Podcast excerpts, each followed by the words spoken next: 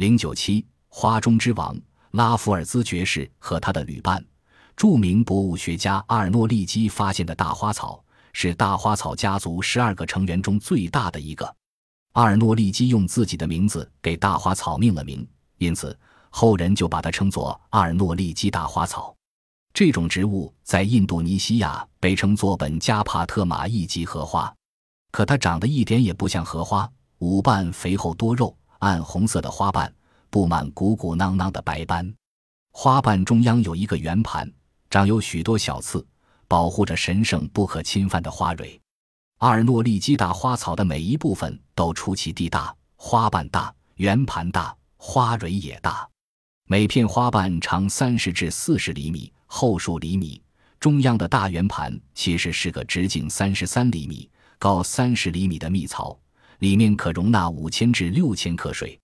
据对标本的测量，阿尔诺利基大花草直径为七十至九十厘米，最大达一千零六十七厘米，堪称花中之王。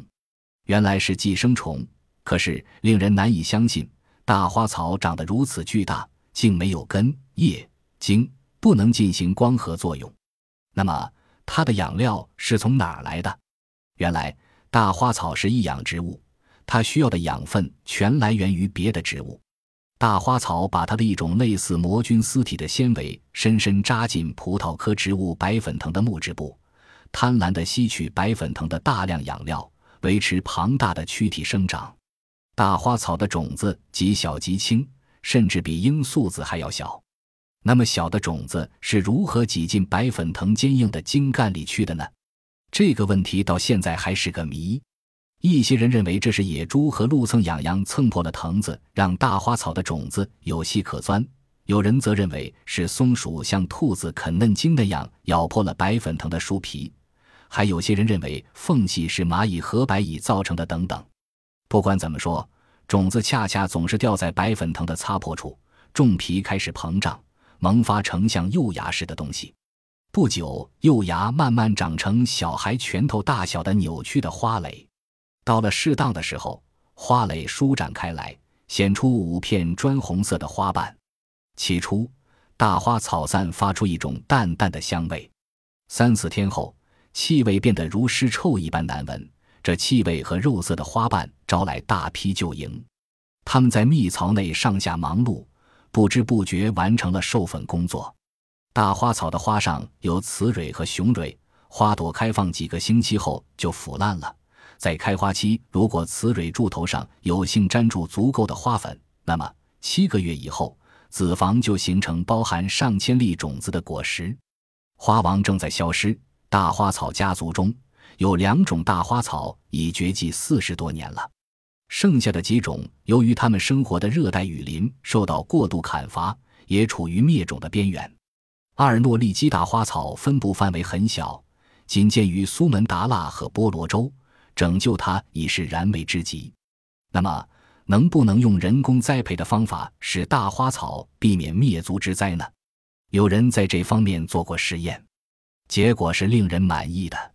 但直到一九八一年，才有人重新认真关心起大花草。八十年代初期，新加坡植物园开始在一种名叫四斑蓝蟹奥拉里乌姆的藤本植物上试栽大花草。经过几年的努力。已取得初步的成功，科学家们急切地盼望它们尽快成活，不仅是为了欣赏世界上独一无二的花王，还为了想利用它神奇的药效。因为大花草具有补肾壮阳的功能。然而，科学家认为少数人的努力是无济于事的。如果不彻底改变人类对生态环境的破坏，花王在地球上消失几乎是不可避免的。正当印度尼西亚和新加坡的科学家想方设法挽救大花草的命运的时候，在我国的台湾省，一批植物学家也正注视着另一种大花草科植物茂蕊草的前途。茂蕊草和大花草一样，同属于大花草科，但两者的外形却大大不同。大花草的花瓣大，蜜槽大，重量也大，而茂蕊草却长得貌不惊人，身高仅七八厘时。形状似圆柱，茎干周围包裹着肥厚的鳞叶，花朵则生在茎的顶端。台湾茂蕊草虽长有鳞片叶，但这种鳞片叶的光合作用能力很差，只能依靠吸收别的植物的营养生活。它们生活在热带地区，常寄生在一些可斗料树木的根部。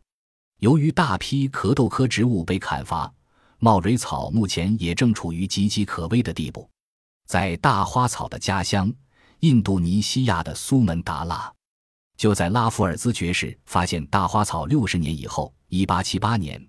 一位名叫贝卡里的意大利探险家正在热带雨林中踽踽独行，猛然间，他闻到了一股恶臭，寻迹找去，贝卡里发现了一朵巨大的花，那花像一个巨型的炮台，烛台柄高约零五米，烛台由一片靠近地面生出的巨大的叶子包住。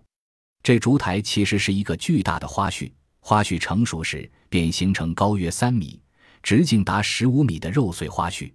贝卡里好不容易弄清楚，它是一种叫巨植物的花序，巨也叫巨魔芋，属天南星科。开花时节，巨魔芋长出巨大的佛眼包，这佛眼包就是那片贴近地面的大叶子，叶子外部呈绿色，里面却是红色的。它包着一个大大的翠绿色的花絮，花絮一半露在外面，一半藏在佛眼包里。花絮上密布着黄色的雌花和雄花，花絮生长的速度快得惊人，它每天可以长高好几厘米。待到花朵开放，便发出阵阵恶臭，引来了许多逐臭的花蝇和甲虫，无偿的替巨魔芋传粉。然而，偌大的巨魔芋花絮和巨掌棕榈的花序相比，那就显得太小了。巨掌棕榈树属于棕榈科，生长在印度。生长的速度非常缓慢，三十至四十年以后才能长到二十多米高。这时，巨长棕榈树的顶端长出一个庞大无比的圆锥花序，此花序高达十四米，底部的直径达十至十二米，花序矗立在树顶，样子十分怪诞。巨掌棕榈的花序外包佛眼包，一共可以开出十万多朵花，花谢之时，便是巨掌棕榈寿终正寝之时。本集播放完毕，感谢您的收听，喜欢请订阅加关注，主页有更多精彩内容。